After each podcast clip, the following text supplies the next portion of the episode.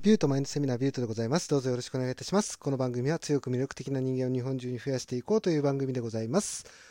さて、えー、能力を身につけましょうというお話ですが、今回でね、3回連続でお話ししてるわけなんですけども、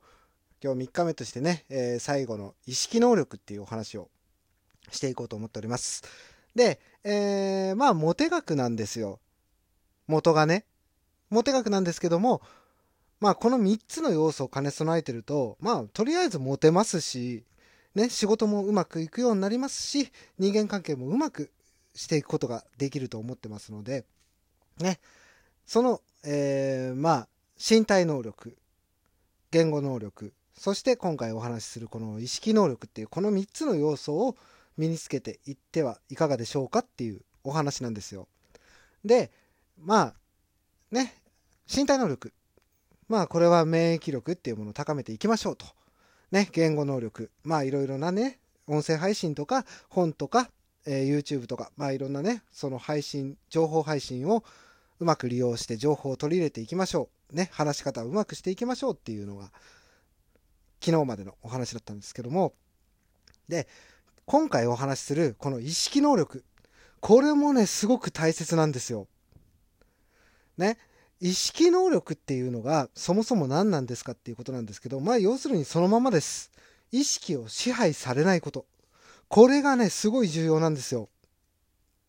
ね。思い浮かべていただけると分かりやすいと思うんですけども、まあ例えば、テレビで納豆は体にいいですよって言われたら、次の日、スーパーに納豆なくなってますよね。ね、みんないろいろいろね、そのテレビを見て、あ、納豆いいんだと思って、スーパーに買いに行くじゃないですか。ね。はたまた、このコロナの時代であったのが、えーまあ、トイレットペーパー、ね、ティッシュペーパー、こういうものがなくなりますよっていう情報が流れた瞬間に、みんなこぞって買いに行ったじゃないですか。ね、店頭からトイレットペーパーとかティッシュとかなくなったじゃないですか。ね、これっていうのが、実は意識を支配されてるってことなんですよ。ね。テレビで流されてる情報。これがどういうものなのかっていうことを、まず分かっていないということです。で、以前ね、また話した内容なんですけども、脳ってハッキングされるんですよ。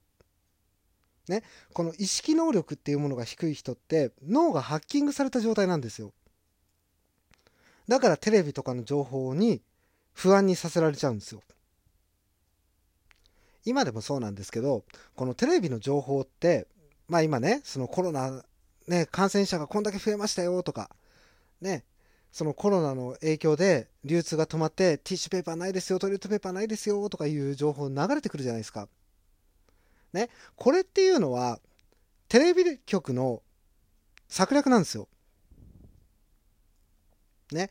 あのーテレビって、やっぱりその広告費で動いてるじゃないですか。ね。その宣伝 CM とかを流すことによって、その広告費としてテレビ局って運営されてるじゃないですか。ね、番組って作られてるじゃないですか。ってことは視聴率を稼がなきゃいけないんですよ。ね、この稼がなきゃいけないっていう中で、じゃあどういう情報を流したら、一番その視聴者さんは食いついてくれるのかっていうことを考えたら、これが不安にさせる要素なんですよ。ね、コロナの感染者が増えましたとか、はたまたティッシュペーパー、トイレットペーパーなくなりますよって、不安ですよっていうことを煽ってくるわけじゃないですか。ね、その簡単な策略にみんな引っかかって、お店から物がなくなるわけじゃないですか。ね、これもうすでに意識がハッキングされてるんですよ。不安煽られてるんですよ。ね、不安ですよ、不安ですよって、あだ、うちも大丈夫かなって思って、みんな動いちゃうわけじゃないですか。じゃなくて、その時にね、その言ってることが本当なのかって今の時代スマホとか、ね、いろんな情報っていうのがすぐ手に入るような状態なので、一回調べればいいんですよね。一回調べて、それが正確な情報なのかどうなのかっていうのを照らし合わせるっていうのがすごく重要なんですよ。ね。だからみんな不安煽られて騙されたりするわけじゃないですか。ね。詐欺師の手口とほぼ同じと言っても過言ではないですよ。ね、まあね、あの、テレビがやってること悪いというつもりは全くないんですけど、ね、この詐欺師の人たちがよく使うテクニックなんです、実はこれって。ね、相手に不安を煽らる煽るだけ煽らせといて、ね、ああ、不安だなって思わせたところで、じゃあこの高い壺どうですかとか、ね、はたまた、あのー、まあ、オレオレ詐欺とかもそうですよね。ね、お宅の息子さんがこういうことをしてって不安を煽った上でもう相手に正常な思考をさせないことこういうことを念頭に置いて詐欺師の人たちって動くんですね。なのでこの意識を奪われるっていうのは結構危険なことなんですよ。これは恋愛においても全く同じでねまあ例えば可愛いなスタイルいいな今夜共にしたいなって思ってずっとそれだけしか考えていないと、ね、正常な判断ってできないんですよ。以前から言ってる通り、恋愛とかにハマってる状態、この人間ハマってるっていう状態って、チンパンジーと同じ脳の処理速度しかないんですよね。ってことは、せいぜい20分先のことまでしか考えられてないんですよ。ね。そうやって意識を奪われてる状態っていうのは、正常な判断っていうのは絶対できないんですね。なので意識を奪われないようにしましょうっていう風なお話をしているんですよ。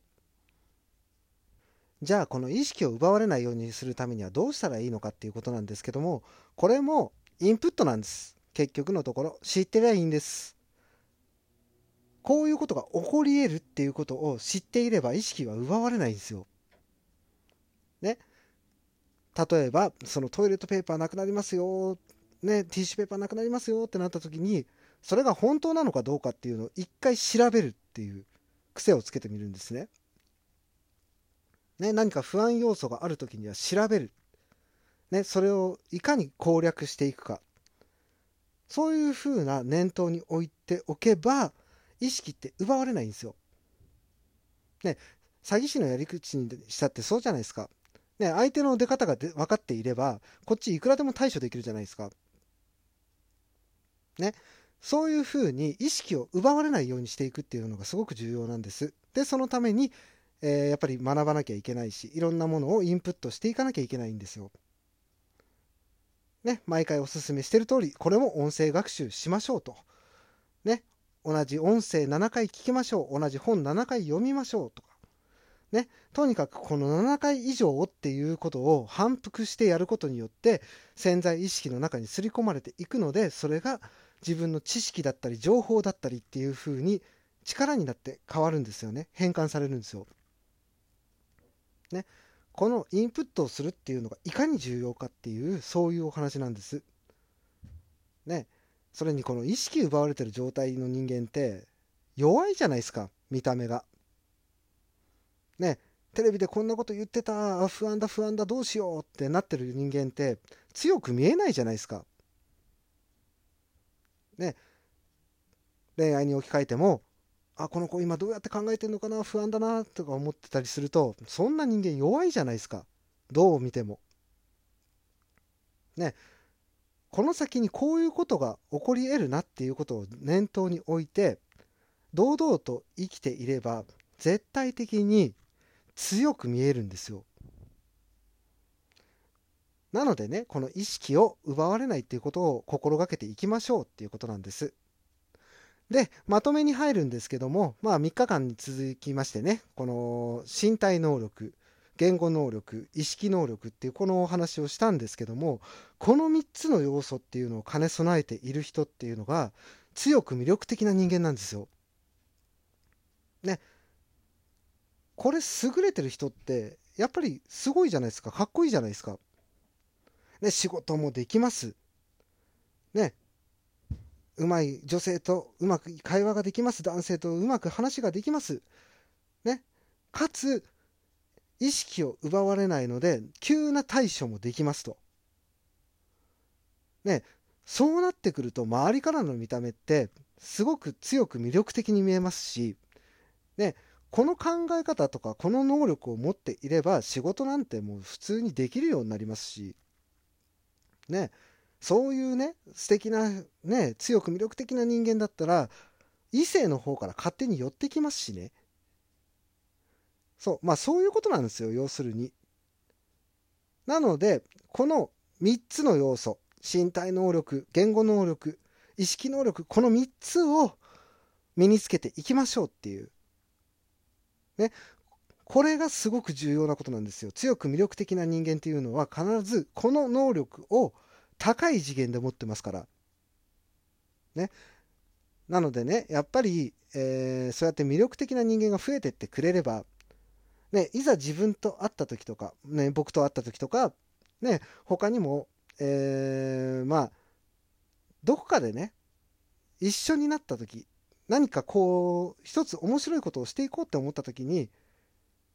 ね、より高い次元で会えるじゃないですか。自分が考えた以上に面白いことができるかもしれないじゃないですか。ね、その周りにいる人間たちもそういう人間と一緒にいればより高い次元まで成長することができるんですよ。なのでね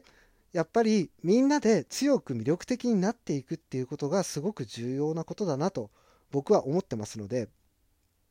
ね是非ともみんなでね強く魅力的な人間になっていきましょう。はい、えー、今回はここまでで終わりにしたいと思います。えー、3日間ね、続きで聞いてくれてる皆様、ありがとうございました。ね、あのー、まあ、今後とも頑張っていきますので、よろしくお願いいたします。ね、ラジオトークのクリップ、いいね、ネギ、そして Twitter のフォロー、あとね、番組へのご意見、ご感想、そして質問などね、よろしくお願いいたします。それでは、また明日、ビュートでした。バイバイ。